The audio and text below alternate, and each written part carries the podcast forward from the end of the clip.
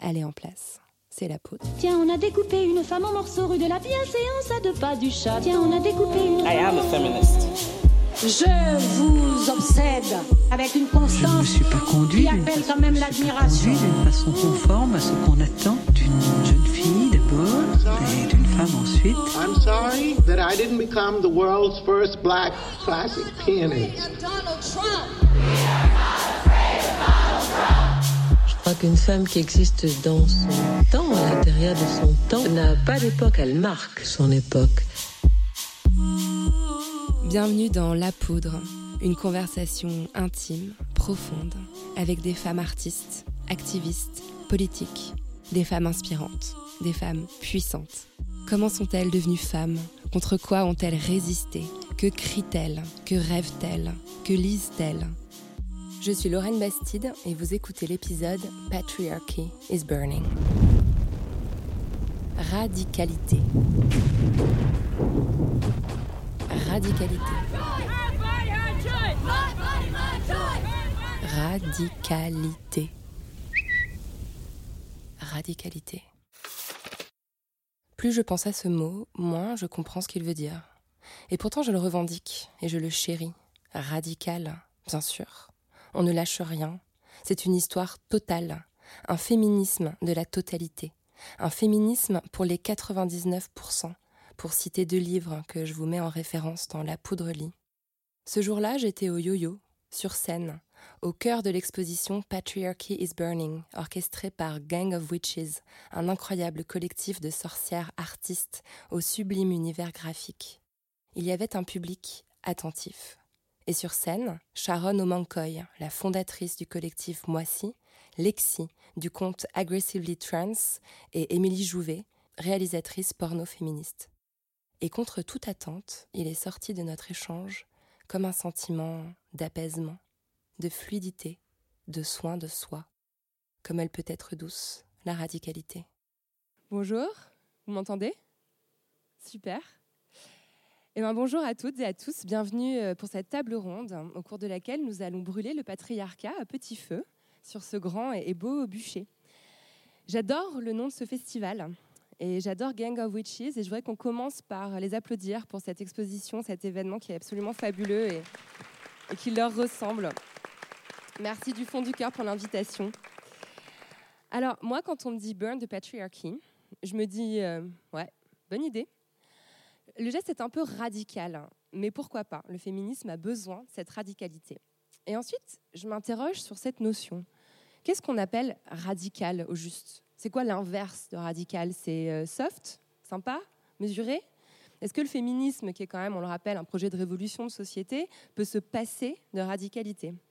Pour y réfléchir avec moi, j'ai réuni trois femmes qui incarnent chacune une forme de radicalité dans le militantisme qu'elles incarnent. Lexi, vous êtes étudiante en histoire de l'art et vous avez créé le compte Instagram Aggressively Trans, sur lequel vous vulgarisez des concepts liés aux transidentités et vous parlez aussi de votre propre vécu. Vous avez aussi un podcast, Agressivement Trans, celui-là. Bienvenue, Lexi. Merci de m'avoir invité. Sharon Omankoy, vous êtes travailleuse sociale. Vous travaillez notamment à l'accompagnement de personnes séropositives. Vous êtes chroniqueuse radio dans l'émission Sweet Diamond sur RGB Radio. Et en 2014, vous avez fondé Moissy, le collectif afroféministe le plus flamboyant que la France ait jamais connu. Bienvenue, Sharon. Merci beaucoup de m'avoir invité. Émilie Jouvet, vous êtes euh, photographe, cinéaste, artiste. Votre travail photographique est d'ailleurs exposé ici, au sein de l'exposition. Vous avez réalisé en 2008 le premier film porno lesbien français, One Night Stand. Et plus récemment, Mon enfant, ma bataille, 35 ans de lutte des, familles homo- homoparentales, un documentaire qui retrace plus de trois décennies de combat pour une reconnaissance des parents LGBT+. Merci beaucoup d'être là, Émilie. Merci pour l'invitation et je suis ravie d'être là et bien entourée. Magnifique panel, je suis très fière moi aussi. Alors on va commencer par le commencement. Vous vous situez comment par rapport à ce terme de radicalité? Peut-être qu'on va commencer avec vous, Sharon, parce qu'on en avait un petit peu parlé au téléphone au moment de votre de l'invitation. Euh, alors, par rapport euh, au terme radicalité, euh, c'est vrai que moi, au départ, quand vous m'en avez parlé, j'étais pas très à l'aise avec ce terme. Euh, déjà parce que c'est un terme qu'on m'a souvent euh, renvoyé, euh, notamment au moment où on a fondé le collectif Moissy, où effectivement on nous a gentiment fait comprendre que voilà, on était des femmes noires et que parce qu'on était des femmes noires, à partir du moment où on se conscientisait comme sujet politique, on n'avait pas spécialement envie de nous entendre, d'entendre nos revendications, d'entendre nos expériences de vie. Et euh, du coup, euh, voilà, donc c'était un terme euh, avec lequel j'étais pas à l'aise parce qu'on me projetait ce terme sur moi. On me laissait pas la possibilité de dire que j'étais radicale. et en fait, moi, quand j'ai fondé ce collectif, c'est parti d'une expérience personnelle et d'un constat politique où j'investissais des espaces féministes. Et en fait, il y avait très peu de personnes, très peu de femmes racisées euh, et, je ressentais un besoin euh, vital et en même temps, enfin voilà, politique, de, de, créer un espace euh, avec des femmes qui me ressemblent et où il était possible de, de parler de, thématiques qui n'étaient pas forcément investies dans d'autres espaces féministes où la question raciale n'était pas euh, la question du racisme, euh, de la misogynie noire, enfin toutes ces expériences-là que moi je pouvais vivre et subir, euh, bah voilà, elles n'étaient pas visibles dans ces espaces-là, donc il fallait imaginer autre chose. Ce qui est une idée au fond assez simple, et finalement quand on vous renvoie l'adjectif de radicalité, c'est un peu l'idée finalement de décrédibiliser votre discours en le qualifiant de trop extrême, enfin Ouais, clairement un affront à l'universalisme républicain. Euh, voilà, parce que c'est intéressant, tout mouvement, euh, toute initiative qui vient euh, finalement des minorités, c'est un affront à la majorité et, et on n'a pas on vient bousculer l'ordre établi, on vient piquer les privilégiés, on vient aussi faire voilà un état des lieux aussi des failles de la République et, et souvent, ça fait chier. Il y a aussi ce geste qu'on peut qualifier parfois de radical, c'est celui de la non-mixité, qui est quand même fondamentalement lié à l'ADN de Moissy. C'est quand même l'idée de base que les femmes euh, noires, entre elles, en se réunissant, en partageant leur vécu, vont pouvoir euh, bah, comprendre l'aspect systémique en fait, des oppressions qu'elles subissent, qui est encore une fois une idée assez simple. Ça, ça passe pas non plus. Ça, on vous dit que c'est très extrême comme, euh, comme façon d'agir c'est très extrême, mais en même temps, euh, on sait juste euh, la non-mixité, c'est un outil euh, politique important pour les minorités, pour leur émancipation, pour repenser leur stratégie de, de, survie, de lutte, pour un partage d'expériences, de vécu. Et en fait, on n'a rien inventé. C'est des choses qui existaient déjà dans des mouvements féministes dans les années 70 et même avant. on s'est juste on a juste, j'ai l'impression, pris euh, ce qui existait aussi euh, par des aînés et on se les réapproprié euh, voilà, aujourd'hui, dans notre présent. Mais en soi, on n'a rien. Moi, je trouve pas la démarche radicale, je trouve la démarche assez saine, en fait. De se penser, d'être autonome, de réfléchir. Et ce qui ne veut pas dire qu'on n'a pas de contact avec l'extérieur, mais s'accorder du temps pour méditer aussi sur sa condition et euh, voilà, ça se fait aussi entre personnes qui partagent le même vécu et la même expérience. Quoi. Vous vous attendiez à, de telles résistances en fondant euh, Moissy en 2014 Je pense que bah, quand on était nous six euh, dans un subway en train de manger nos meilleurs sandwichs, on était là, ah, c'est trop cool. on n'avait pas imaginé une fois dehors euh, une fois qu'on a fait notamment, on a participé au 8 mars où euh, on a fait un cortège où il n'y avait que des femmes noires. On a commencé à voir euh, ce que pouvait raconter la presse. Et, effectivement, très vite, on s'est rendu compte que les gens n'étaient pas à l'aise en fait avec, avec, avec cette non-mixité. Euh, tant euh, des médias mainstream, tant que des personnes blanches, mais aussi des personnes noires, hein, n'étaient pas à l'aise avec, euh, avec cette démarche, des hommes noirs, des, des hommes blancs. Il y a plein de personnes qui ont été très critiques à ça, mais, et ça a été un vrai travail épuisant pédagogique mais très lourd et ça je pense que ça a vraiment empiété des fois sur notre santé mentale vraiment d'expliquer les raisons de la non mixité jusqu'au jour où à un moment donné, on a dit on va arrêter en fait de l'expliquer. on va arrêter de l'expliquer et, euh, et on va se concentrer effectivement, on va économiser nos forces et on va se concentrer sur, un, sur notre calendrier politique. euh, voilà. Cette notion de santé mentale, elle me semble essentielle et on va avoir l'occasion euh, d'y revenir ensemble tout à l'heure. Je pense que toutes les trois, vous aurez des choses à dire à ce sujet. Lexi, cette question euh, de la radicalité, euh, du, militantisme que vous portez, c'est quelque chose qui vous parle hein, Vous vous revendiquez radical? Maintenant, oui, et c'est un concept que, j'aime même, que j'ai appris à aimer. C'est vrai que j'ai pendant longtemps pas pas vu la radicalité en, moi parce que j'estimais que qu'en parlant et en, juste en étant, en fait, bah, j'étais. Et, euh, et c'est vraiment en, créant mon, compte Instagram que on m'a renvoyé le fait. En fait, c'est ça qui est très étonnant, c'est que euh, on, m'a rendu radical au sens où euh, je me contentais de parler de ce que je vis et de ce que je connais et de ce que mes amis vivent et connaissent. Et on se rend compte en en parlant que la, par nos identités mêmes, on est des, on est des- des éléments radicaux dans un ensemble qu'est là, euh, dans notre aujourd'hui, là où on est nous, euh, la République française. Et c'est vrai que Sharon, pour le coup, je me retrouve beaucoup dans plein de choses que tu dis parce que c'est, euh, on, non seulement on est rendu individus radicaux, mais en plus, on est, on est, on est rendu individu politique quand à la base, on se contente de vouloir aller faire ses courses. Donc, euh, donc effectivement, la- l'auto-réflexion et, euh, euh, sur qui on est, qui on est dans l'espace public, elle, euh, arrive. Elle est un peu imposée à un moment. Et finalement, je crois que c'est aussi un mécanisme qui est rassurant et qui est salvateur mentalement de se dire, bah, en fait, oui, je suis radical et, c'est pas mal. C'est pas mal et même que en, vous expliquant ma radicalité, ma radicalité de fait, peut-être qu'on arrivera à quelque chose de mieux et peut-être que vous comprendrez que. euh, alors c'est vrai que le dire toujours le vous, euh, renvoyer au vous et nous, euh, ça met aussi mal à l'aise. Je ne sais pas si tu l'as déjà vécu, tu sais, mais, mais c'est vrai que c'est aussi nécessaire parce que c'est. dans cette idée de la radicalité, on nous renvoie tout le temps au fait que c'est très paradoxal parce qu'on nous renvoie le fait qu'on est différent, différente, et en même temps, quand c'est nous qui l'affirmons, c'est tout de suite mal. Alors que, enfin, je crois qu'il y a la question du, corps, du, de qui parle et pourquoi ce corps parle, mais il y a aussi le fait de, de comment ce corps parle. Il y a des choses qu'on accepte plus que selon qui le dit, alors que c'est la même phrase en fait.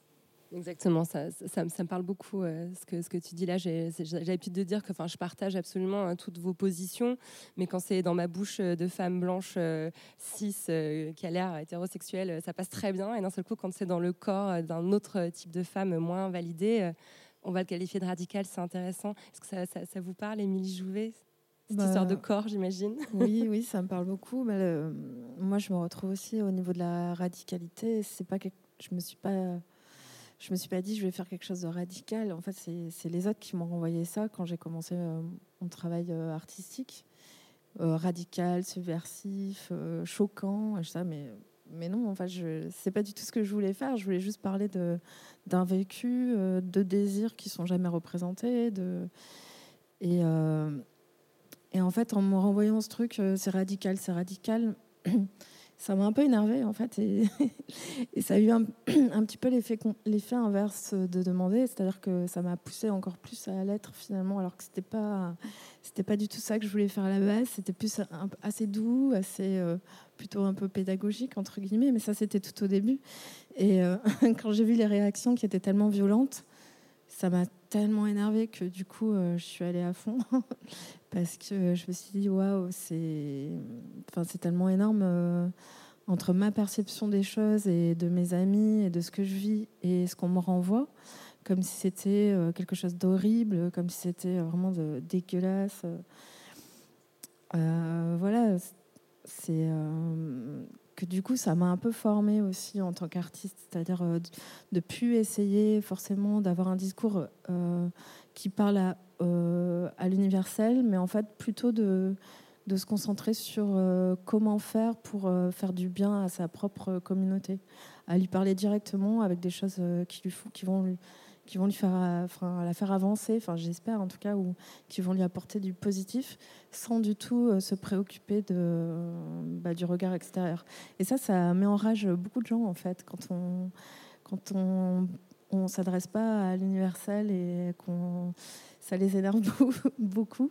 Mais euh, moi, c'est comme ça que je me sens bien. C'est comme ça que j'aime, faire les choses. Euh, voilà, la question du corps aussi, évidemment c'est très important.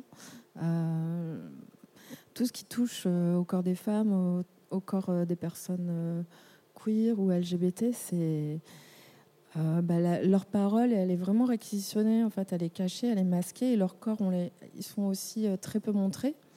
Et il y a une censure, euh, je trouve, qui est encore plus forte au niveau de ce qu'on peut montrer que ce qu'on peut dire. Parce qu'il euh, y a des livres qui sortent, il y a des conférences, il y a quand même euh, des choses qui parlent beaucoup du corps et de, sa, et de ses représentations. Parce que à partir du moment où on va les, montrer, ces corps, ces corps qui ne correspondent pas à la norme, mais alors là, il y a, vraiment, je dirais, une sorte d'affolement, une panique qui. Parce qu'on peut-être on se rend pas compte, mais on est abreuvé euh, sans cesse, euh, tous les jours, tous les jours, par tous les moyens possibles, que ce soit les médias, que ce soit euh, bah, tout ce qu'on voit, même dans enfin, toute notre vie de, corps standardisé. Et le fait de montrer autre chose, même si on en a, même si on est en tant que féministe, on a déjà parlé de certaines problématiques, le fait de le voir, bah, ça peut nous-mêmes nous, nous choquer. on a quand même du mal à les accepter, ces corps qui nous renvoient peut-être à nous-mêmes aussi. Euh, en tout cas, je recommande vraiment à tout le monde de voir euh, My Body, My Rules, euh, qui est un documentaire. peut-être qu'en coulisses, vous, vous considérez que c'était peut-être le plus radical, en tout cas le plus, disons, provoquant en termes d'image, où on voit des corps effectivement euh, hors norme, hein, je mets plein de guillemets autour de ça, euh, s'exprimer euh, de la façon la plus libre possible. Et c'est vrai que ça, fait du bien. J'ai trouvé plein de ponts entre vous trois en, étudiant vos trajectoires. Et je pense que cette histoire de corps, Sharon, doit beaucoup vous parler. Vous reliez beaucoup votre militantisme et votre, votre arrivée à l'afroféminisme, j'ai envie de dire, à votre propre vécu de femme grande, sportive. Vous avez fait beaucoup de basket. Et, et c'est aussi là que vous avez puisé cette volonté de dire mon corps de grande femme noire est aussi un corps de femme et c'est son de vouloir me le, me le mettre à part. Enfin, je ne sais pas si je résume bien votre démarche en disant ça comme ça. Si, si, si, si. Ben, en fait, j'ai été euh, basketteuse pendant 18 ans euh, de haut niveau. Et c'est vrai que s'il y a bien un endroit où on essentialise euh, les corps, c'est bien dans le sport. et que, que c'est en faisant effectivement du basket que très vite j'ai compris que il y avait une déshumanisation en fait de ce corps, c'est-à-dire que on attendait de mon corps, mais surtout de ma couleur de peau, en fait ma couleur de peau et ma structure physique, on attendait une performance. Donc on attendait que je cours très très vite, que je saute très très haut, que je sois puissante, enfin voilà, et, et, du coup ça a fait, ça a drainé comme ça toutes mes années de, de, de, sportive où il y avait des appellations très spécifiques, hein, que j'étais une panthère, que, euh, enfin, tout un discours animalier. Euh, mais c'est des coachs, hein, et euh, c'est des coachs qui, qui aujourd'hui entraînent des équipes professionnelles féminines, des coachs qui entraînent des équipes africaines. aussi. Enfin, donc c'est pas, c'est des entraîneurs qui sont français. J'ai d'ailleurs très peu été entraîné par, coaché par des femmes. Il n'y en a eu qu'une en fait. Euh, mais voilà, c'est pour dire que effectivement, tout au long de mon adolescence, voilà, il y avait vraiment euh, le basket qui a pris beaucoup de place et du coup un discours sur le corps euh, qui était effectivement extrêmement, extrêmement violent et voilà, et juste raciste, qui a fait partie de mon parcours et, et que c'est toujours pareil. À un moment donné, c'est voilà, à force d'encaisser aussi ce type de discours, il y a un moment donné, tu as envie de retourner un peu les choses et, et ouais, et effectivement oui, je suis grande, oui, je suis noire. Euh, et euh, voilà, il y a eu une envie de, retourner un petit peu ces, euh, discours et d'en faire effectivement une force et, aussi, voilà, et d'assumer, et d'assumer aussi ce corps, d'assumer aussi ma féminité, que je sentais aussi pas toujours. on me renvoyait bien le fait qu'elle n'était pas toujours dans les normes. voilà, et Et ça a été un, je le dis comme ça aujourd'hui assez facilement, mais ça a été le fruit d'une euh, d'une vraie réflexion, aussi de vraies souffrances euh, et douleurs aussi. euh, euh, voilà, donc, euh, mais je suis assez apaisé, j'ai un rapport plus tranquille avec mon corps aujourd'hui. C'est la- l'avantage de l'âge aussi, je crois, non? C'est ça. Bon, ça, me, ça me fait penser, ça m'évoque euh, une autrice, euh, Audrey Lorde, euh, qui a été euh, à l'origine de, de la, de la réflexion euh, que vous avez menée avant de créer Moissy parmi d'autres autrices. Et cette phrase Ne suis-je pas une femme euh, qui, est, est le titre euh, d'un de ses livres les plus connus et qui, j'imagine, euh, vous parle aussi, Lexi. Il y a une démarche qui se rapproche de celle d'Émilie Jouvet parce que vous montrez des corps trans sur le compte Aggressively Trans. Et ne serait-ce que le fait de montrer ces corps, il y a quelque chose qu'on pourrait qualifier de radical parce que simplement on n'est pas habitué à les voir en fait. Absolument, ouais, ouais, on n'est on n'est pas habitué. Et, et, hum, et en fait, il y a une espèce de double, de double chape, ce qui est celle déjà d'être trans et d'avoir un rapport au corps qui est excessivement compliqué, parce que certaines personnes trans euh, sont atteintes de dysphorie de genre, qui fait que le, rapport au corps est pour soi-même une violence au quotidien et une violence, une violence constante. Et puis ensuite, le, cette deuxième chape du, où on nous explique qu'en tant que, que trans, euh, on a un corps, on a une biologie, et que la changer, c'est euh, aller contre tout ce qui est naturel, c'est aller contre tout ce qui est dans la normalité et dans l'acceptable, du coup, et que du coup, euh, en plus de nous-mêmes avoir un rapport intime à notre corps qui est, euh, qui est douloureux, on veut nous faire, on veut nous, nous, faire intégrer, et ça, ça marche, ça marche, que euh, ne peut pas avoir en tant que citoyen, citoyenne, en tant qu'individu de l'espèce humaine, on ne peut pas avoir une, une fierté dans, euh, dans notre corps et dans notre être. Et c'est ce qui fait qu'effectivement, ne serait-ce que quand j'ai voulu euh, effectivement partager des photos de torse de personnes trans, euh, ça a été excessivement compliqué de, de, trouver des personnes trans qui, voulaient, qui étaient suffisamment à l'aise, suffisamment, suffisamment qui n'avaient pas peur en fait. Donc, et à dépasser toujours ces deux chapes, le fait de se montrer soi-même et de se dire on va voir mon corps, mais aussi euh, qui va le voir et qu'est-ce qu'on va pouvoir venir me dire après ça. Donc ouais, ouais, il y a vraiment ce, ce- cette chose qui, ces deux niveaux de, de rapport au corps qui sont très compliqués. Et c'est vrai que euh, je crois que beaucoup de minorités partagent des, mécanismes, ou en tout cas subissent des, mécanismes assez proches, et notamment le mécanisme de, déshumanisation autour du corps pour, euh, pour euh, invalider une identité, pour invalider, euh, et des fois pour même essayer juste d'effacer une existence. C'est quelque chose qui est euh, très présent au quotidien, vraiment. Et qui fait aussi que nos identités, elles sont dans les faits, et quoi qu'on qu'on veuille, elles sont politiques. C'est un état de fait aussi. Vous exprimez avec un, grand calme, une grande pédagogie, mais vous partagez aussi régulièrement euh, les messages que vous recevez, qui sont quand même en grande partie des messages euh, d'in- d'in- d'injures, euh, enfin, que je ne veux même pas commencer à rapporter ici, parce que ça, enfin, voilà. C'est- c'est- ces réactions violentes que vous suscitez en partageant ces images, euh, elles vous encouragent à les partager plus. C'est aussi la question d'à qui on parle, j'ai envie de dire. Euh, Est-ce qu'on a envie de convaincre ces personnes qui comprennent rien, ou est-ce qu'on va simplement euh, rassurer une communauté qui a besoin de ces images pour se sentir juste le droit d'exister. Bah, ça, dépend des jours, en fait. ça dépend des jours et de l'énergie disponible. Mais, mais c'est là aussi où, du coup, on, on- est forcément radical.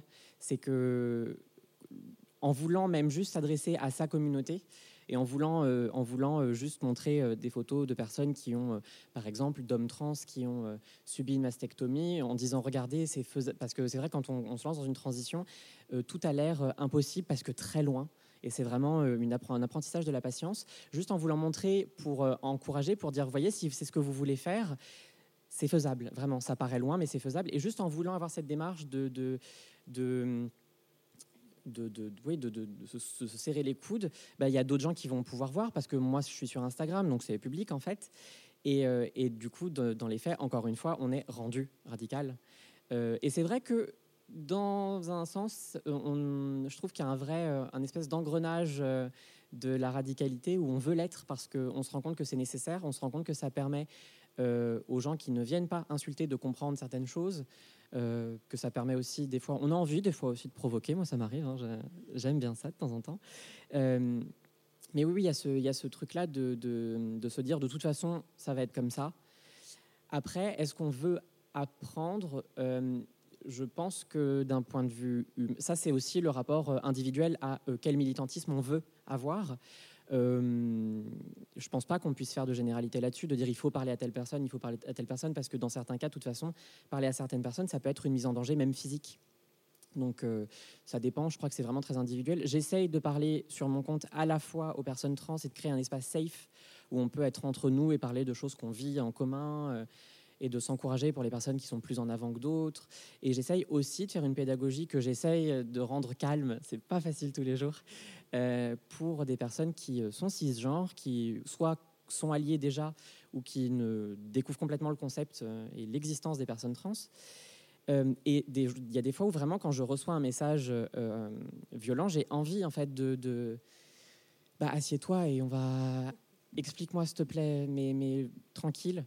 Et il y a juste des jours où, où j'ai envie de leur dire merde parce que parce que c'est épuisant en fait d'être euh, d'être rendu par la violence qu'on nous impose déjà une violence et que par euh, par euh, par un regard biaisé, par un regard haineux, on soit rendu des, des, des, des objets de, de, de- haine, des objets de, mépris. Enfin, c'est épuisant. Mais, mais, mais vous le prenez ce, ce temps pédagogique. Enfin, enfin, enfin, moi, déjà, j'ai appris beaucoup euh, grâce à votre compte parce que c'est vrai qu'il y a beaucoup de concepts qui méritent d'être vulgarisés, euh, faute, euh, bah, faute d'informations en fait euh, à ce sujet. Mais, euh, quand, vous publiez une insulte, vous prenez souvent le temps de dire oui, bon, il est sûrement mal informé, il est sûrement. euh, d'abord, vous les, vous les excusez, quoi. Et ce que je trouve, enfin voilà, je, trouve ça très, très élégant euh, de votre part, quoi. Je sais pas si c'est élégant, mais je crois que c'est. euh, en fait, je crois que j'essaye d'avoir une sorte de radicalité objective. C'est-à-dire que. Euh, c'est-à-dire que euh, dans les faits, quand euh, il y a un message de, de- transphobe, un message vraiment violent et haineux, enfin, c'est triste à dire, mais la transphobie, et je crois que c'est le cas du racisme et de plein d'autres oppressions, elles sont jamais originales en fait. C'est beaucoup les mêmes choses qui reviennent, et du coup, c'est vrai qu'à force de les entendre, à force de les, de les vivre et de les subir, on, on comprend pourquoi elles sont là. Et du coup, on se dit, oui, mais non, tu. Bon, erreur de la nature, oui, mais c'est quoi la nature? Donc, s'il te plaît. euh, Je crois que vraiment, en fait, il y a un moment où le mécanisme de. Ça devient tellement ridicule et on comprend tellement que ça n'a rien de vrai et que c'est des constructions que le fait de. Enfin, on, se l'est expliqué à soi-même pour déjà le, moins le vivre de façon violente. Et, euh, et du coup, le rendre et l'expliquer, ça devient euh, assez simple, peut-être. Enfin, c'est une, violence quand même euh, qui est, qui est réelle. Je voulais, euh, enfin, je cherchais dans mes fiches un, un chiffre euh, que je me demande comment j'ai pu l'oublier. 85% des personnes trans euh, seront agressées au cours de leur vie, et euh, 53% des, des adolescents trans euh, tenteront de se suicider euh, dans, leur adolescence. Donc voilà, je pense que c'est une violence qui, est loin d'être fantasmée et qui est aussi une violence institutionnelle qui va se diriger euh, contre les, personnes que vous représentez. Alors les personnes trans, on sait que c'est très compliqué euh, d'arriver à changer d'état civil. Il y a, une série d'obstacles institutionnels, médicaux, euh, absolument délirants, d'ailleurs, que, que, que je découvre euh, grâce au travail de vulgarisation que vous faites avec d'autres militantes. Euh, mais Émilie, euh, vous avez aussi témoigné de, ce- de cette violence institutionnelle-là en documentant votre démarche euh, de, PMA, de procréation médicalement assistée, qui veut simplement dire demander à, un docteur d'aider à avoir un bébé. Hein, c'est pas un truc bizarre, chelou, sorcière. On peut aussi un peu se détendre avec ça. En tant que femme célibataire et lesbienne, vous l'avez documenté, vous avez continué avec le documentaire dont j'ai parlé tout à l'heure. Enfin, c'est une démarche qui est différente de votre démarche euh, artistique euh, de départ. Et pourtant, j'ai l'impression que le pont est, évident entre les deux. Euh, pour moi, c'est vrai que les deux sujets sont différents, mais pour moi c'est la même chose, c'est-à-dire a le fil rouge est toujours le même. Je pense dans ce que je fais, c'est vraiment la question, c'est nos corps nous appartiennent-ils ou appartiennent-ils à l'État, à la société, au- euh, à qui appartiennent nos corps en vrai, à qui, a le droit de décider Malheureusement, la plupart du temps, euh, pour les minorités, ben c'est pas nous. Et euh, bah là, notamment euh, pour euh, le fait d'a- d'avoir ou pas un enfant. Donc, on s'est beaucoup battu en tant que féministe pour avoir le droit de choisir de ne pas en avoir. Mais toujours est-il que moi, j'ai fait beaucoup de manifs pour le droit à l'avortement. Et puis à un moment, je me suis arrivée à un, moment où je voulais avoir un enfant et je me suis rendu compte que, bah non, moi, j'avais pas le droit. et c'est euh, voilà, encore un- une question de contrôle de qui peut, qui peut pas. Et la PMA, elle est ouverte depuis 30 ans maintenant en France. Et les seules personnes qui ont accès à cette PMA, ce sont des personnes qui sont accompagnées d'un homme. En fait. Donc il faut être en couple avec un homme, sinon on ne peut pas. C'est-à-dire qu'il faut qu'en gros que l'enfant qui va arriver appartienne euh, à un homme quelque part. C'est un peu ça que ça veut dire. Si on est deux femmes, ben non, on n'a pas le droit, même si on est marié. Euh, et si on est une femme seule, alors là, euh, c'est encore pire, je dirais. Je pense que là, on a, on a, enfin, on a encore les, vraiment parce qu'encore un couple, on se dit bon, mais alors une femme seule, là, c'est vraiment les sorcières. On se demande pourquoi elles détestent, euh, pourquoi est-ce qu'elles veulent un enfant, qu'est-ce qu'elles veulent en faire. Et c'est c'est très drôle parce que d'un côté, euh, il y a des milliers, de, des, centaines de milliers de femmes euh, célibataires. les familles monoparentales en France, c'est énorme. Et 80%, je dirais, c'est des femmes avec leurs enfants. Donc là, ça inquiète personne qu'elles soient toutes seules à se galérer. Et par contre, quand elles décident elles-mêmes d'avoir un enfant euh, sans, euh, sans vivre de rupture ou sans. euh, voilà, quand c'est un, un choix qui a été mûrement réfléchi, bah là, non, c'est pas possible, on leur interdit, c'est trop dangereux. Les pauvres enfants, qu'est-ce qu'ils vont devenir? Et donc ce film-là, Aria, ça raconte un petit peu mon, parcours. Mais en, vrai, j'ai pu faire ce film uniquement à partir du moment où j'étais enceinte. Parce que c'était un parcours qui était tellement douloureux, tellement compliqué. En plus, moi, je me suis lancée là-dedans au, moment euh, des débats euh, autour du mariage pour tous. Euh, donc c'était particulièrement horrible d'essayer. Enfin, quand on a envie d'être enceinte, il y a Enfin, il y a quand même quelque chose de très on, est très fragile à ce moment-là, et donc on a envie d'accueillir la vie dans son corps, et en même temps, tous les discours que j'entendais, c'était en boucle. C'était des discours de haine, des discours de vous serez des mauvais parents, vos enfants vont devenir des terroristes, euh, ce sont des enfants Playmobil, euh, enfin des, trucs tellement violents et, et dits par des hommes euh, publics, des, voilà, à la- à l'Assemblée. Enfin, donc c'est pendant toute cette, moi ça a duré cinq ans ce parcours, donc ça a été super long, ça m'a coûté un max de fric, plusieurs dépressions. Et en fait, j'en parlais très peu parce que bah, parce qu'on me renvoyait tellement de choses euh, vraiment euh, dures que euh, c'était pas pos- possible pour moi de faire un travail dessus. Et c'est juste, c'est- à partir du moment où enfin, ça y est, j'étais enceinte, que, la parole s'est libérée. Et, dans le film, il y a vraiment ces deux parties. Il y a une première partie qui est silencieuse, où on entend, on voit que ces, ces allers-retours, les piqûres, toute la partie médicale et sans parole. Et on entend, bah, c'est des trucs que j'ai enregistrés euh, à la télé, à la radio, c'est tout un tas de discours, on n'entend que ça.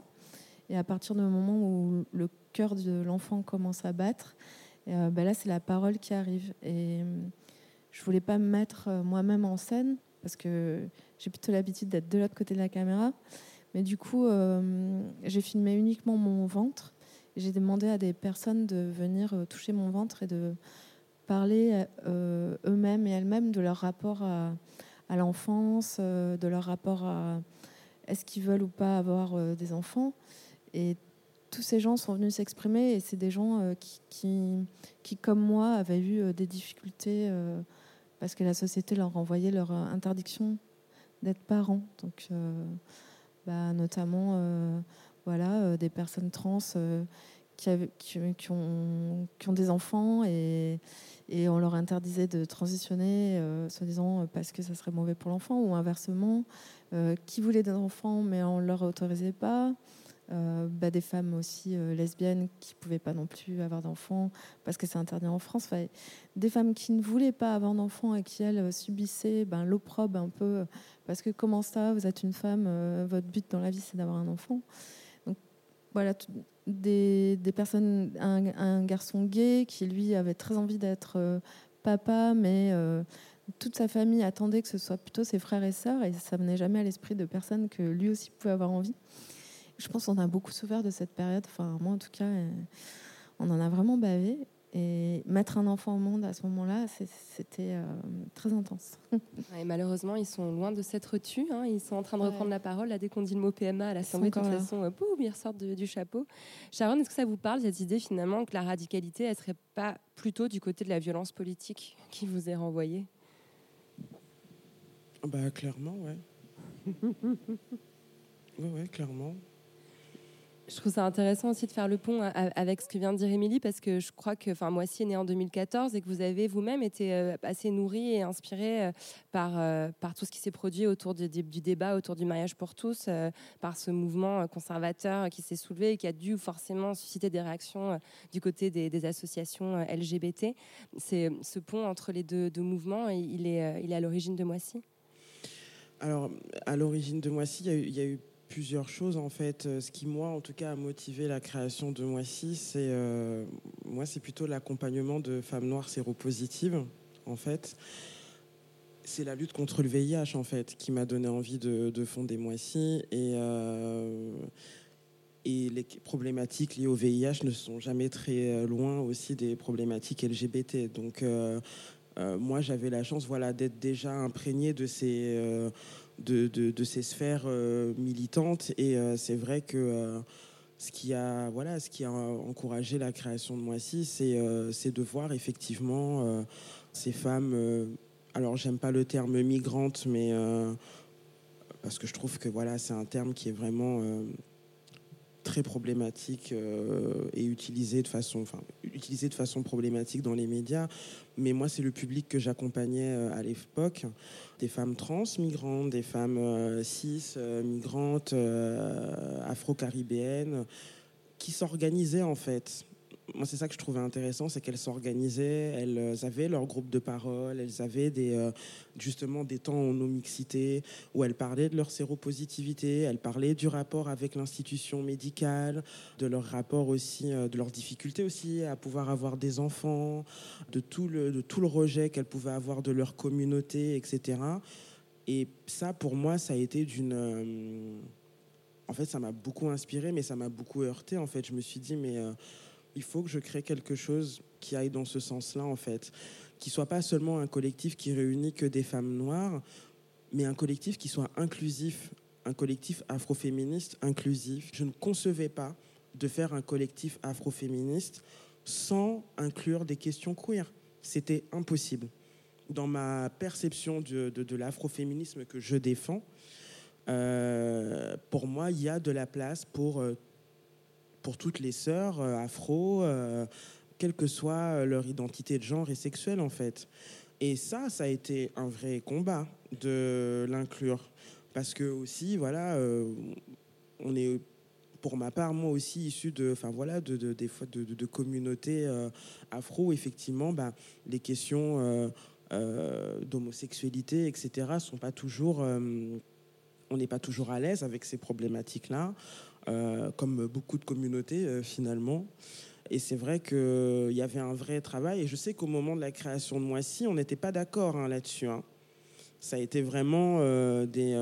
peu de gens le savent, mais les personnes avec qui moi j'ai fondé Moissy, le concept d'intersectionnalité, ne savaient pas trop ce que c'était. inclure des, des, femmes trans elles n'étaient pas OK. enfin voilà, donc ça, on vient aussi de loin en fait. Euh, et, je suis contente effectivement que voilà, ce collectif effectivement se positionne sur ces problématiques-là. Et à l'époque, moi, j'étais aussi sur ces manifs où je soutenais, euh, où je soutenais aussi euh, les LGBT dans, dans ces luttes-là. Ça me paraissait féministement logique, en fait. Je pense que c'est le moment de rappeler euh, qu'on est en train de célébrer en ce moment euh, les 50 ans des révoltes de Stonewall. Et, euh, et c'est des révoltes qui ont été lancées par des femmes noires trans. Et donc, quelque part, cette, cette, ce, il y a un tronc commun, je trouve, à, vos militantismes qui pourrait être Stonewall, où on retrouve les problématiques à la fois trans, queer et antiracistes que vous portez. Et, voilà, c'est l'évidence que, que vous êtes dans un, même combat. Euh, d'ailleurs, euh, cette question euh, du, sida, du VIH, elle est très transversale aussi dans vos travaux. Vous les évoquez régulièrement. Lexi, vous rappelez sur votre compte que le sida, qui touche particulièrement les personnes trans proportionnellement, en fait, il n'y a pas de campagne spécialement dirigée pour ces personnes? Quasiment pas. Euh, c'est en train de se mettre doucement en place. Je sais que c'est une problématique qui est politique. Euh, pourquoi est-ce qu'on n'en parle pas? Qui n'en parle pas? Euh, Alors qu'en fait, elle est, on, on, touche à quelque chose d'effectivement transversal où, parce qu'on oublie certains sujets, que ce soit volontairement ou pas d'ailleurs, hein, il y a les deux cas de figure, c'est par une, par une idéologie politique, en fait, on tue des gens. C'est un fait aussi. Et par exemple, il y a encore deux semaines, il y a une, une femme trans qui arrivait du, Belize, je crois, aux États-Unis, qui a été retenue euh, pendant un mois à peu près dans un, centre de, migrants à la frontière et des, États-Unis. Elle a tout de suite exprimé le fait qu'elle avait des complications liées au VIH, mais ça n'a pas été entendu. Ça n'a pas été entendu parce que dans le cadre de la politique du président Trump actuel, les demandeurs d'asile trans sont, euh, les dossiers sont mis en dessous de la pile directement. Parce qu'aux États-Unis, en ce moment, on, veut euh, complètement euh, oublier le fait que les personnes trans existent. Cette femme trans atteinte du VIH est morte euh, à l'hôpital parce que politiquement, on a décidé qu'elle n'existait pas. Effectivement, enfin, c'est, je crois que quand on parle de, militantisme, quand on parle de radicalité, on, est, ben, on a des discours qui sont des discours autour de, où on, demande des, actions politiques, on demande une prise de conscience euh, sociale, on demande à déconstruire euh, les héritages culturels, mais euh, de façon beaucoup plus basique et beaucoup plus simple. En fait, on, demande à, être considéré humainement. En fait, c'est beaucoup plus simple le, le- que, que ce que ça peut avoir l'air. Et c'est vrai que quand on heurte la majorité à dire euh, bonjour, je suis trans, euh, s'il vous plaît, arrêtez de nous stériliser de force, parce que ça a existé en France jusqu'il à peu près il y a deux ans en fait. On a l'impression de, détruire les valeurs de la République, alors qu'en fait non, c'est un- un cri qui est humain. C'est s'il vous plaît, laissez-nous nos corps, s'il vous plaît, laissez-nous choisir si on veut être stérile ou pas. Enfin, ne nous considérez pas comme, comme du bétail, en fait, dont vous faites ce que vous voulez. Ça revient effectivement à ce que tu disais, la, question de est-ce qu'on est libre d'avoir nos corps à nous? Non. Et on n'est pas libre de l'avoir parce que euh, des, gens qui ne connaissent rien à nos identités décident que euh, c'est eux qui décident de ça par rapport toujours aux personnes trans. Quand on voulait avoir un changement d'état civil jusque 2017 en France, donc euh, pays des droits de l'homme, enfin la rengaine, il fallait être stérilisé et c'est le tribunal de grande instance qui l'imposait.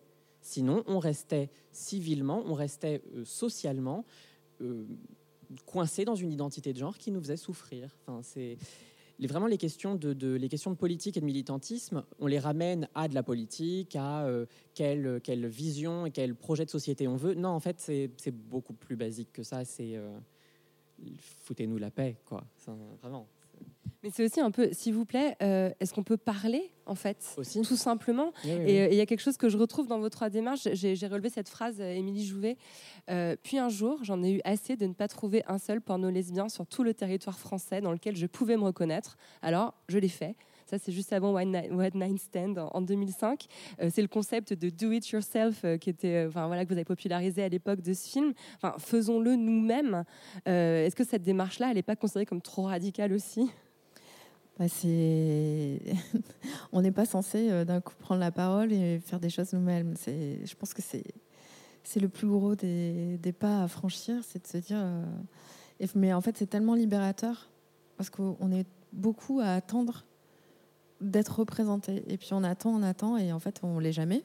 On se voit jamais représenté. Tout, tout ce qu'on voit, c'est tellement faux, mensonger, euh, qu'on se sent pas bien. Où on est, on a l'impression d'être seul. Et, le jour où on franchit le pas et on se dit, bah attends, euh, euh, j'existe, mes amis existent, enfin, les gens que je fréquente ils existent, on les voit jamais, bah, je, vais, le- faire. Et ça, c'est tellement génial. Et c'est tellement facile, en fait, une fois qu'on qu'on se lance. Évidemment, euh, les réactions sont souvent, euh, au départ, sont assez, euh, peuvent être assez violentes. Mais il y a aussi des, ré- des réactions derrière qui sont tellement positives. On rencontre plein de gens, on, commence à construire, on commence à s'a- à s'allier avec d'autres personnes. Donc c'est des fois il y a des, jeunes euh, étudiants en, en beaux-arts qui viennent me voir et ils ont trop envie de faire des choses et ils sont euh, ils ont souvent des profs qui les comprennent pas et je leur dis mais euh, c'est pas grave tu fonces fais vraiment ce que tu as envie parce que tu vas forcément rencontrer des gens à qui ça va parler. Même si là pour l'instant ça parle pas à tes profs mais euh, dehors euh, la vie euh, c'est pas ça. Il y, aura des gens à qui euh, qui, qui vont se reconnaître dans ce que tu fais. Ça vaut le coup. Ah. Ça vaut le coup de, s'épuiser parce que vous avez quand même aussi euh, toutes les trois parlé euh, de dépression, de charge mentale, de fatigue. Euh, Est-ce que ça vaut le coup vraiment? Est-ce que le bilan, alors le bilan est peut-être plus long pour Sharon qui milite depuis longtemps que, que pour vous Lexi qui êtes simplement plus jeune, mais est-ce que euh, est-ce que ça vous semble valoir le coup d'avoir tenté cette révolution là par l'image, par l'associatif, par le média?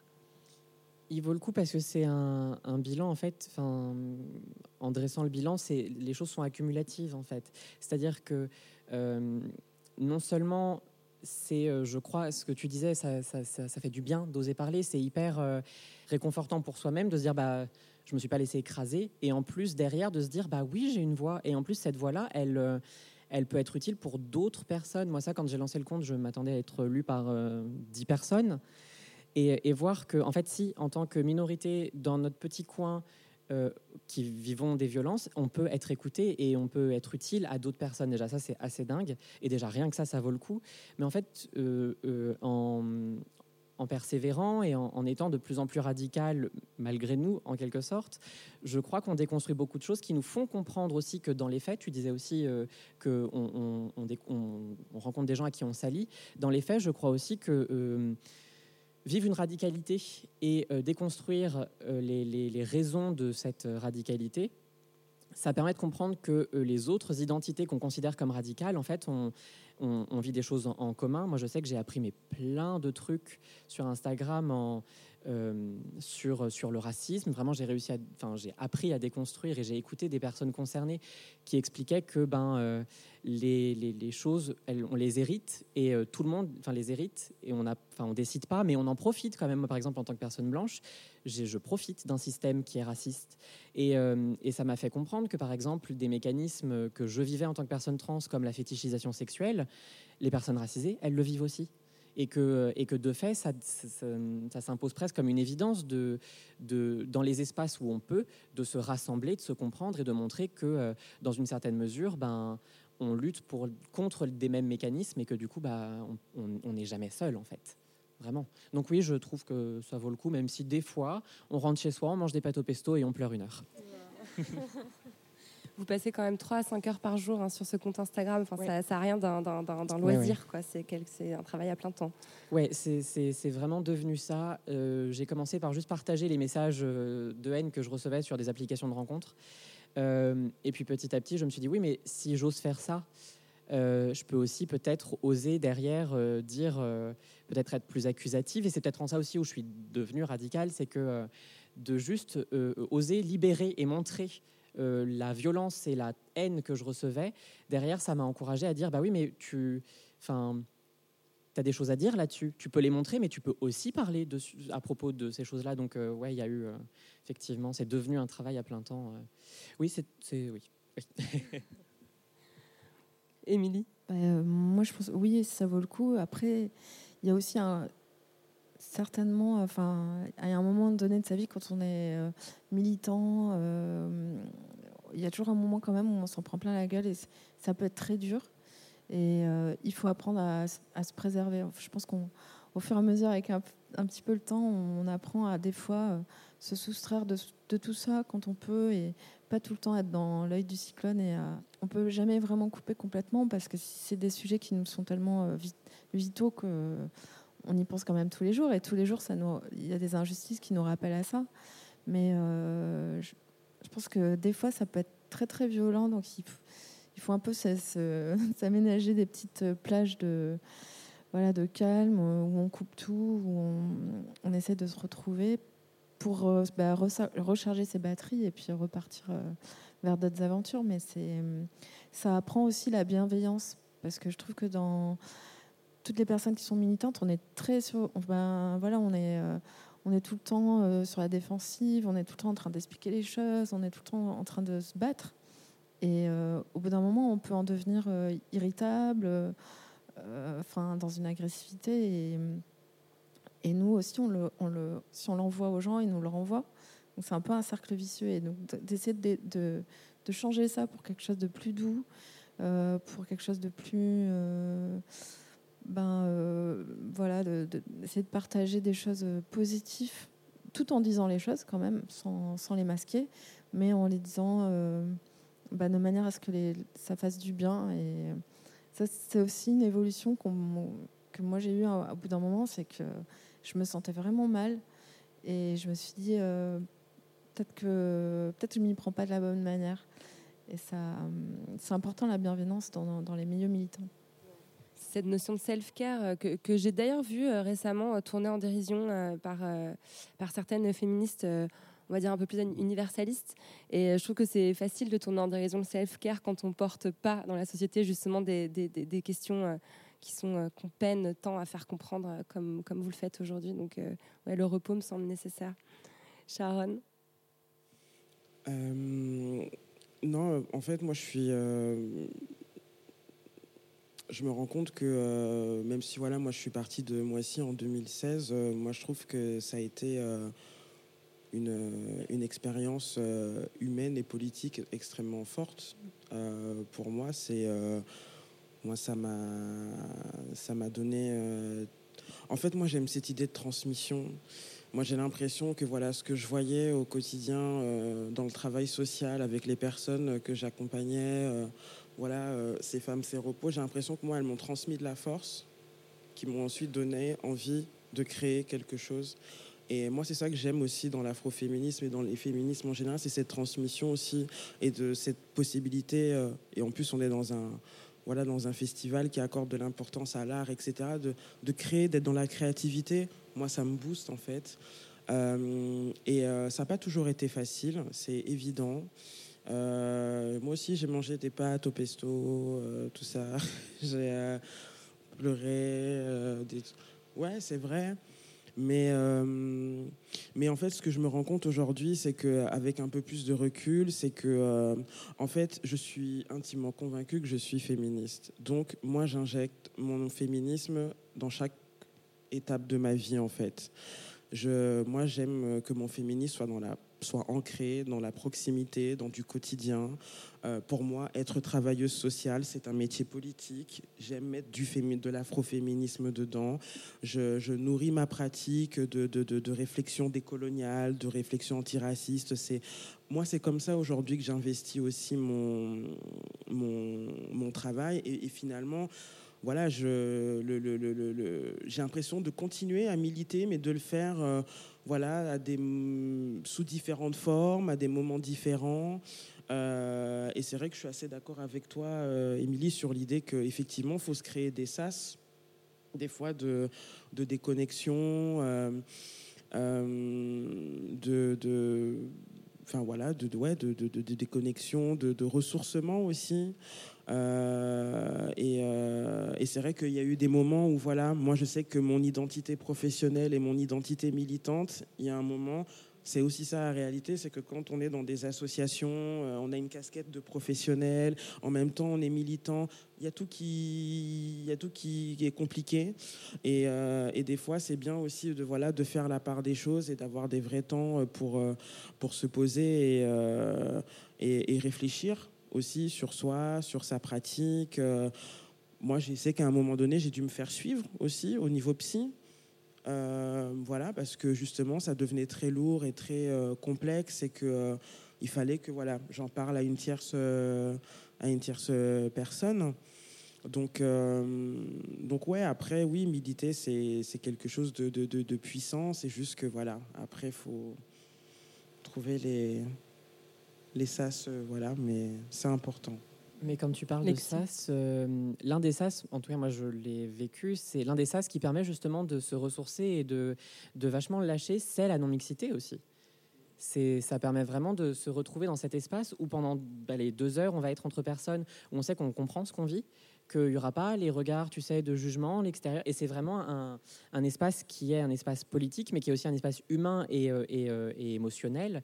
Et, euh, et le fait que même ça, ça soit critiqué comme ouais mais c'est sectaire, c'est communautariste, alors que dans les faits, la non-mixité, elle existe partout. Enfin, le Sénat, c'est de la non-mixité. Bah, Je suis d'accord avec toi et en même temps j'aurais un avis plus nuancé, c'est que je, je pense que c'est important qu'on ait des espaces euh, en non-mixité parce que c'est des moments politiques forts, mais c'est pas des lieux thérapeutiques. Non, non, bien sûr. Non, bien Et que Non, moi, je sûr. sais qu'il y a eu un moment où je me suis dit, là, euh, je peux pas déposer ça Oui, oui. dans le collectif euh, parce que je me sens pas bien.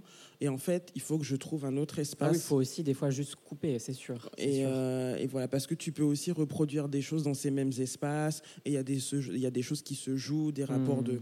Voilà. Et du coup, euh, il y, a juste, euh, il y, a, il y a juste ça aussi que moi, j'ai Oui, dû aussi. prendre, euh, prendre en compte.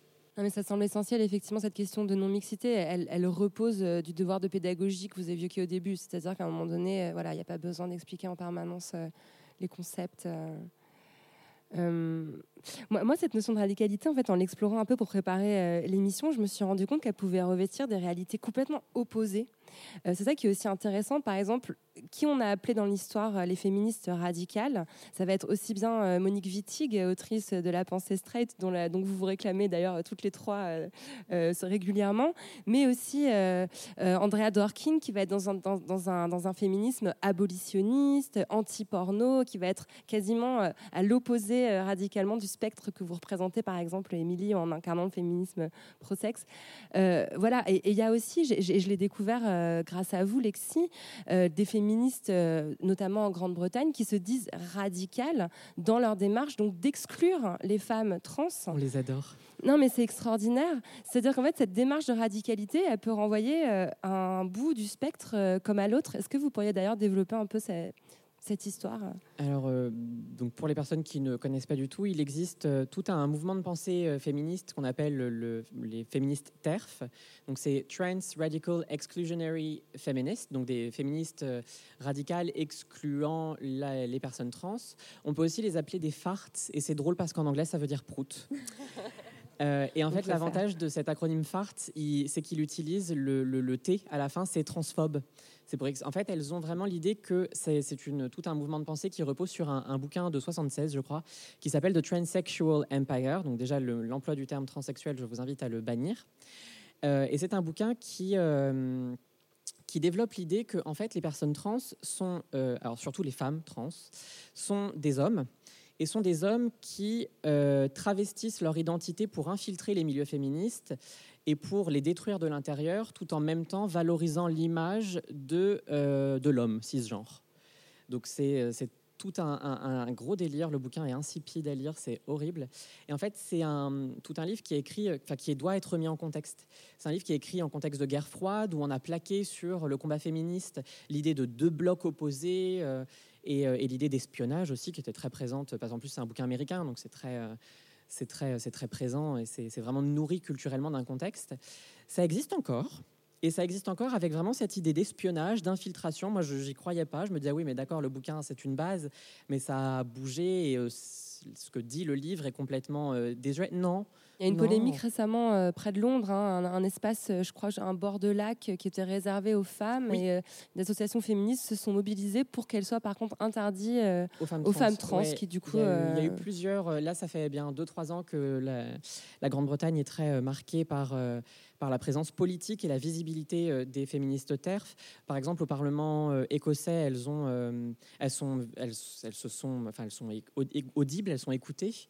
Il y a récemment eu toute une polémique sur le fait que la première ministre en Écosse a soutenu le fait qu'il fallait euh, enfin, légiférer en faveur des personnes trans. Ça a été tout de suite bloqué. Et il y a aussi deux ans maintenant, à la Pride de Londres, en tête du cortège de la Pride, il y avait des, banderoles avec marqué euh, Les femmes trans sont des hommes ».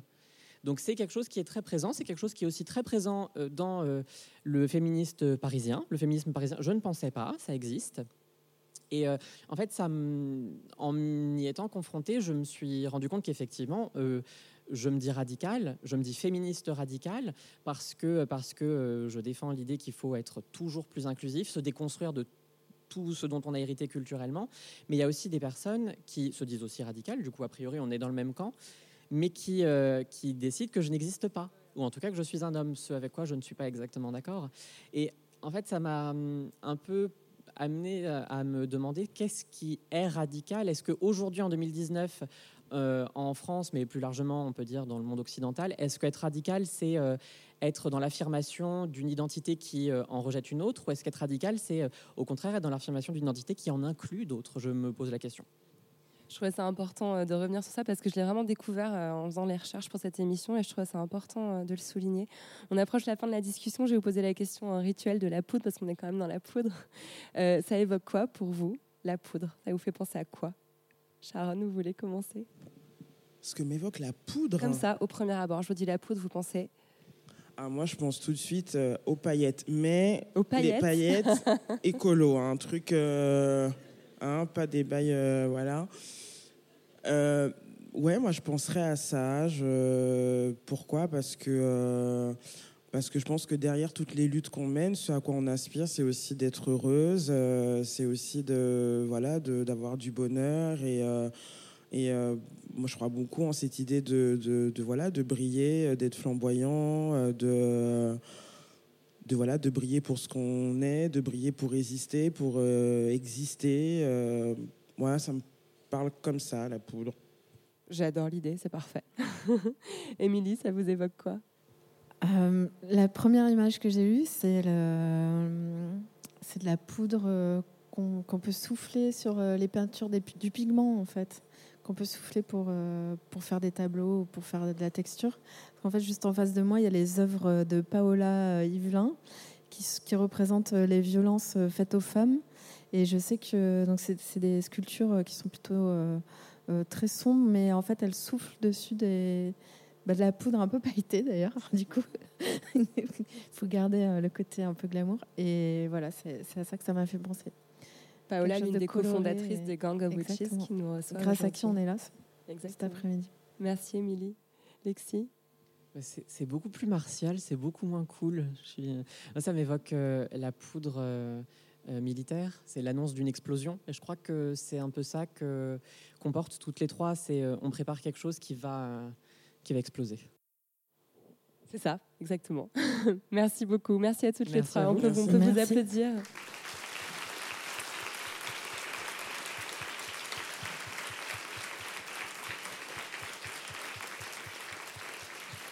On va prendre un petit moment maintenant euh, pour euh, prendre des questions euh, du public.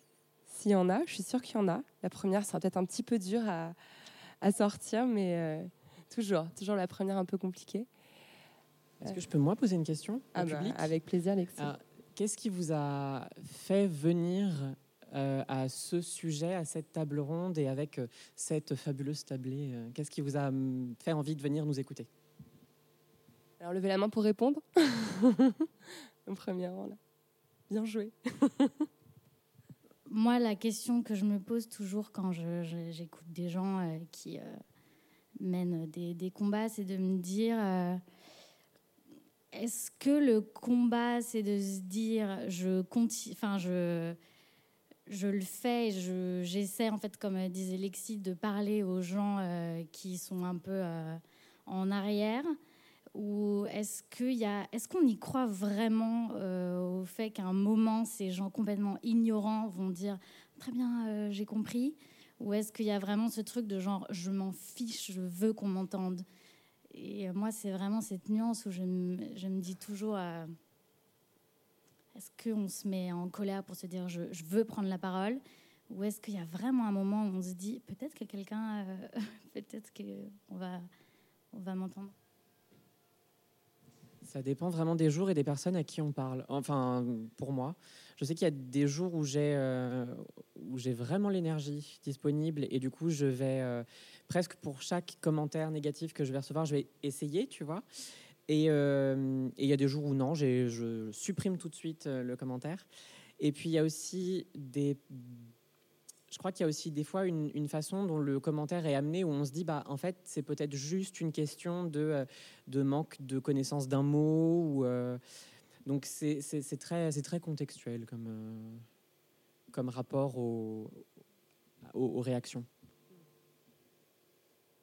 Moi, il y a quelque chose aussi qui me qui m'évoque euh, un livre que j'ai lu qui m'a fait beaucoup de bien, que, que je te recommande. C'est un livre de Sarah Ahmed qui s'appelle Living a Feminist Life, et finalement qui revient beaucoup à, ce qu'expliquait Sharon à la fin de la conversation, c'est que finalement, au bout d'un moment, euh, peut-être que militer, euh, s'engager, euh, passer, euh, consacrer beaucoup d'heures par jour à ces combats, c'est quelque chose qu'on peut faire un temps, mais qu'à un moment, c'est peut-être aussi l'idée d'intégrer ces idées-là à son quotidien et de vivre selon un mode de vie qui correspond à, ses croyances, enfin à ses croyances d'ailleurs, à ses, enfin, à ses opinions, à sa, foi profonde.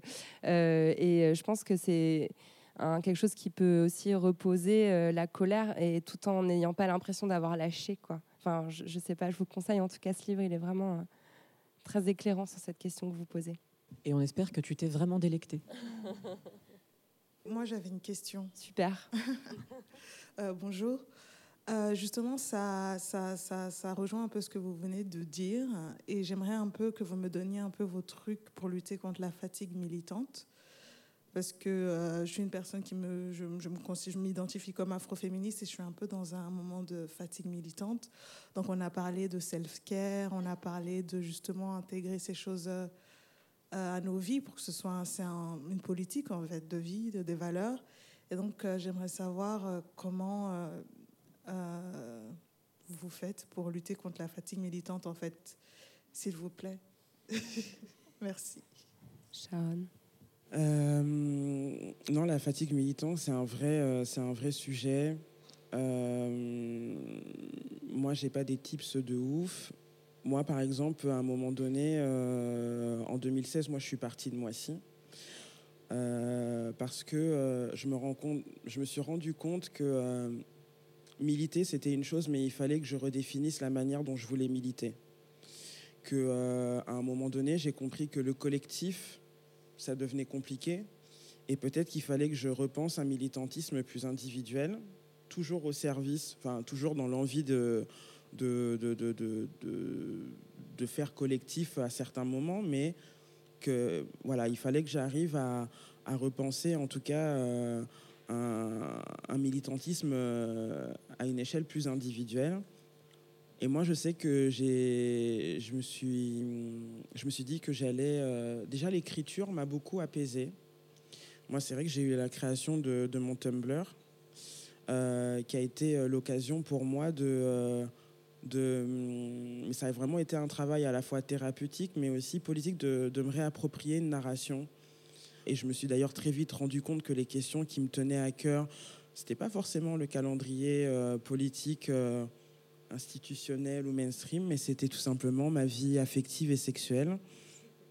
Voilà, parce que ce qu'on ne dit pas aussi, c'est que militer, ça impacte tous les champs de ta vie, et notamment la sphère intime.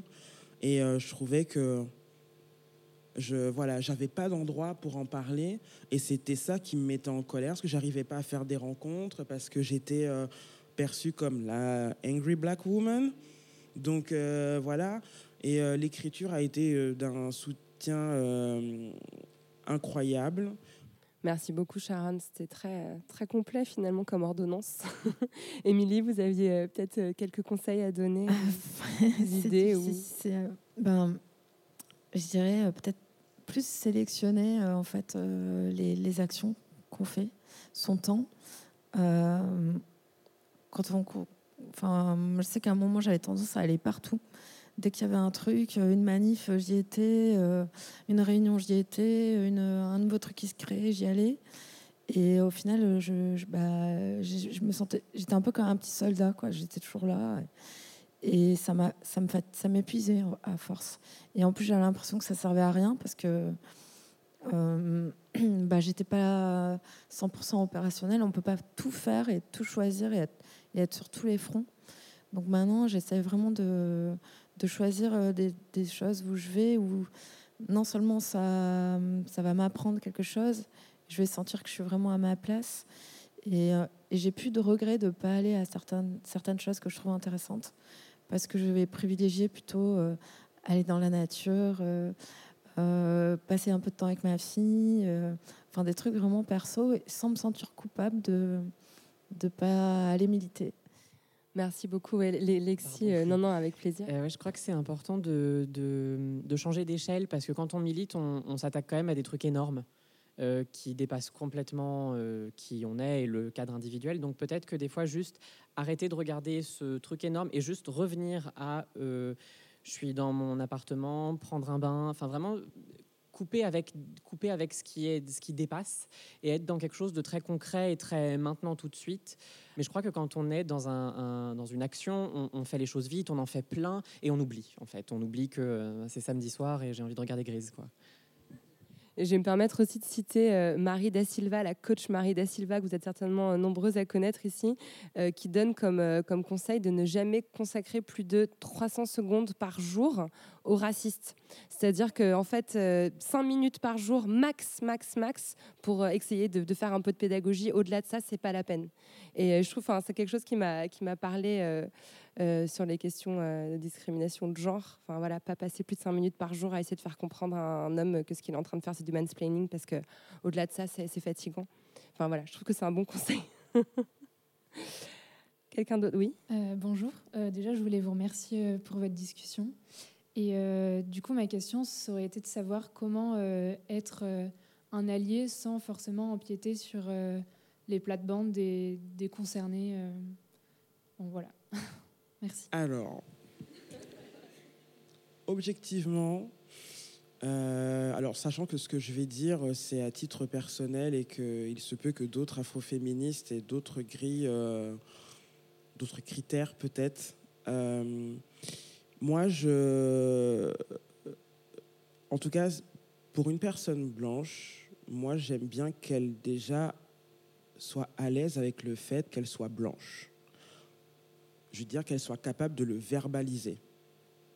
Parce que moi, les alliés qui, à un moment donné, euh, ne sont pas confort avec leur situation, avec leurs privilèges, déjà, moi, c'est compliqué.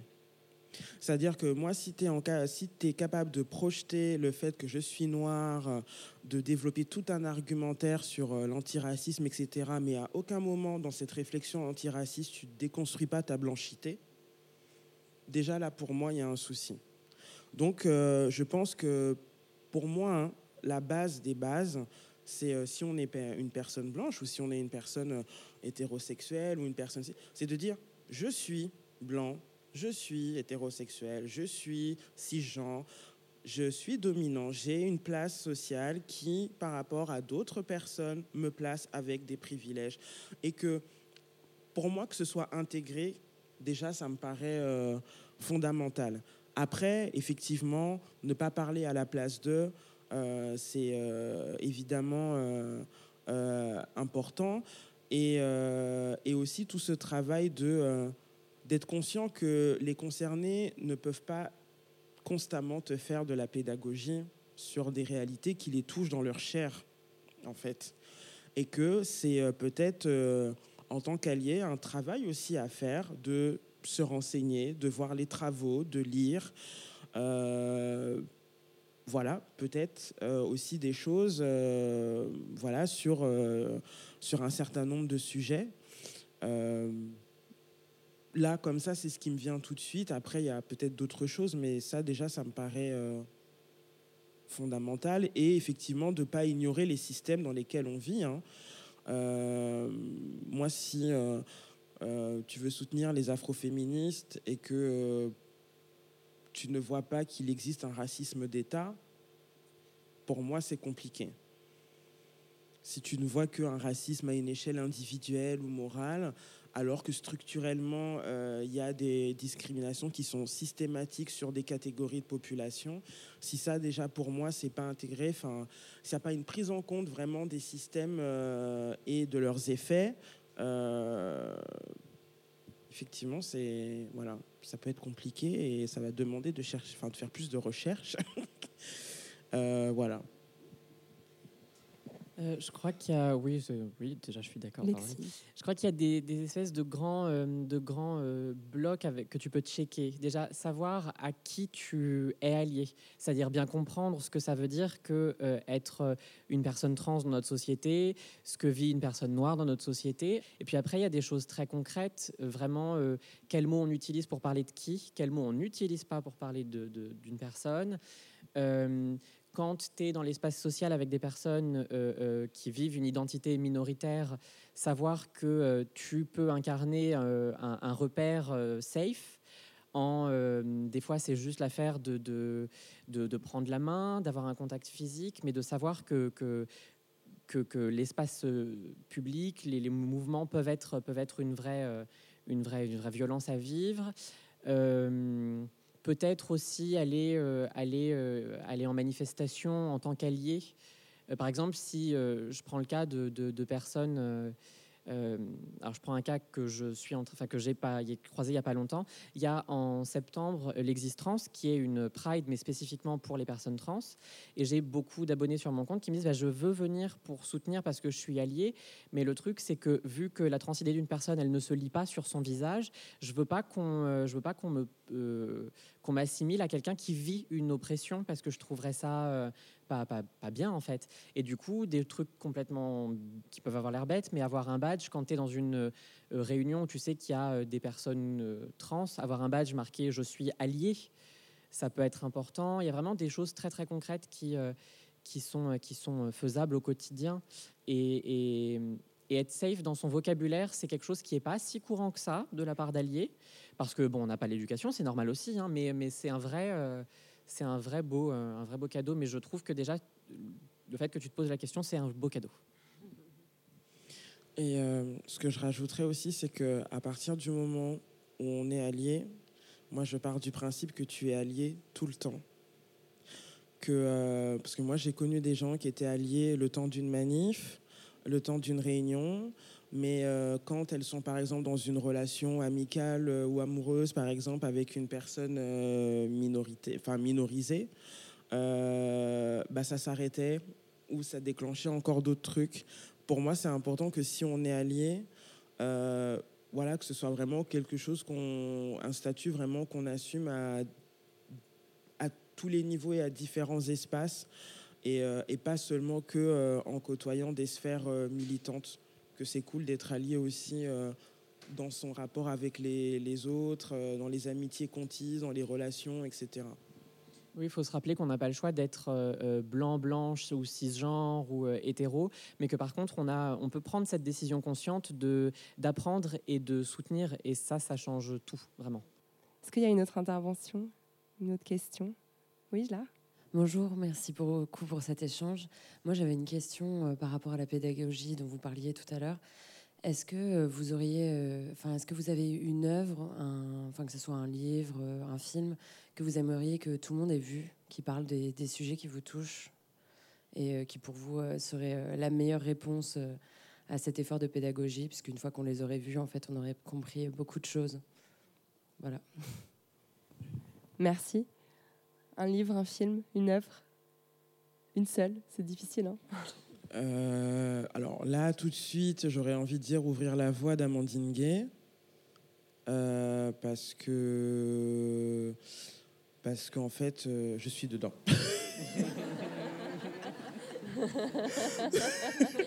non, euh, euh, ouais, non, non, je, je- là, oui, comme ça, je dirais le film d'Amandine parce que, parce que là, c'est, on va dire, l'un des films le plus récents, euh, en tout cas sur l'afroféminisme et qui, enfin, un film en tout cas afroféministe qui donne en tout cas une différents portraits de femmes noires et de leur expérience en Europe euh, et même ailleurs d'ailleurs. Euh, Donc euh, c'est un film qui, est intéressant. Mais bizarrement, moi, le, le- film qui m'a euh, bouleversé et qui m'a beaucoup fait cogiter sur justement des questions autour de l'intersectionnalité, moi, c'est Paris is Burning. Pour moi, c'est ce film a été d'une c'est. Je suis toujours ému quand j'en parle, mais ce film, c'est vraiment pour moi, le... ça m'a conscientisé sur tellement de, de, de- sujets, euh, aussi bien queer que sur la, la problématique du VIH, que. Enfin, ça a été euh, ouais, un des, des films que je recommande de, voir. Merveilleuse reco. Merci Sharon. Émilie? Ouais, c'est dur de choisir un, mais le premier qui me vient à l'esprit, c'est un livre euh, de Dorothy Allison, qui le titre c'est Peau. Et euh, c'est un, un- c'est un vieux livre, hein, mais euh, c'est un des premiers livres qui m'a complètement bouleversée en fait, et qui m'a fait comprendre plein plein de choses. sur euh, la lesbophobie, sur le classisme aussi. enfin, je, voilà, je conseille les personnes qui, n'ont pas lu euh, vraiment de se jeter dessus. Et il est un peu difficile à trouver. Je crois qu'il il a été réédité récemment. Mais euh, il y a plein d'entrées dans ce livre et surtout, l'auteur, elle euh, enfin, elle, met vraiment ses tripes sur la table quand elle parle et elle est tellement sincère. Elle parle de choses qui sont tellement, enfin, elle parle de manière très naturelle de choses qu'on ne lit jamais, qu'on entend, dont on n'entend jamais parler, surtout pour l'époque où elle l'a écrit. Je crois que c'était en 77, quelque chose comme ça. Et que sa franchise et son courage euh, donnent la force de faire d'eux-mêmes, en fait. On se dit, putain, mais celle, elle a pu écrire ça, mais moi, je peux, je peux faire des choses aussi. Donc euh, voilà, Pau de Dorothy Allison. Merci, Émilie. Lexi? J'avais Paris is Burning. Euh, non, alors du coup, moins, moins, moins intersectionnel, euh, je conseille euh, La transidentité par les personnes trans, qui est un podcast documentaire de Paul B. Preciado, qui est un, sociologue transgenre absolument merveilleux et qui prend en compte plein de questions de société, de culture, de, classe aussi. C'est génial. Merci beaucoup. Et je recommande d'ailleurs euh, podcast concurrent, mais Amis les couilles sur la table, euh, deux heures d'entretien avec Paul Preciado. Euh, on en sort avec le cerveau euh, neuf, en fait. C'est incroyable d'écouter cette personne. Et, ouais, et pour ma part, moi, c'est La pensée straight de Monique Wittig qui m'a fait exploser le cerveau un beau jour. Et je recommande. En plus, c'est court, c'est des, des recueils de conférences. Et ça se lit très bien et c'est limpide. On a le temps pour une toute petite dernière question, pas trop longue, si quelqu'un veut encore intervenir. Bonjour. Euh, merci déjà pour euh, vos, échanges euh, éclairants. J'ai raté le début, donc j'espère que c'est pas de la redite. Mais je me demandais personnellement, toutes les quatre, est-ce que vous aviez un, un lien particulier avec la figure de la sorcière? On n'a pas beaucoup parlé de sorcières aujourd'hui, c'est vrai. Merci de combler ce manque en dernière minute. bon, êtes- êtes-vous sorcière, les meufs? J'ai découvert dans le cadre de mes études en histoire de l'art euh, plein d'œuvres euh, autour de la sorcière et j'ai toujours trouvé que, euh, c'était vraiment dans les représentations artistiques qui en sont faites au 15 au 16e siècle, dans les gravures germaniques par exemple, c'est toujours cette figure de, la grande hystérique qui fait brûler des chats, qui vole sur des chèvres. Et euh, c'est tr- c'est trop drôle. Les gravures Renaissance, c'est trop drôle. Enfin, vraiment. Et, euh, et j'ai toujours trouvé que, euh, que c'était un peu ce qu'on renvoyait aux, aux- militantes féministes aujourd'hui, aujourd'hui, sans les chèvres qui volent, mais dans l'idée. On aimerait bien pourtant. Et du coup, ouais, je, trouve que culturellement, il y a un truc très, très atemporel dans l'image euh, qu'on peut plaquer euh, de ce qu'est une sorcière. Et j'ai aussi euh, découvert ce que c'est le, Wicca. Et, je trouve qu'on a plein de choses à apprendre et que c'est très, enrichissant en termes de, de, hum, je sais pas, peut-être de, de reconnexion, de reconnexion à la fois la nature. C'est un thème en plus qui est hyper important. Le, le- le féminisme, l'écoféminisme se développe beaucoup en ce moment et c'est un peu problématique pour certaines choses, mais aussi de reconnexion à euh, euh, sociale. Je trouve qu'il y a des choses à en apprendre. Donc, euh, ouais, je, je vais dire que je suis une sorcière. J'adore. Émilie? J'ai- Quand j'étais petite, je pensais vraiment que j'étais une sorcière. C'est bizarre, mais euh, ça me faisait un peu peur d'ailleurs parce que je pensais encore à ce moment-là, je pensais que les sorcières étaient méchantes. Et après, j'ai découvert que c'était pas le cas.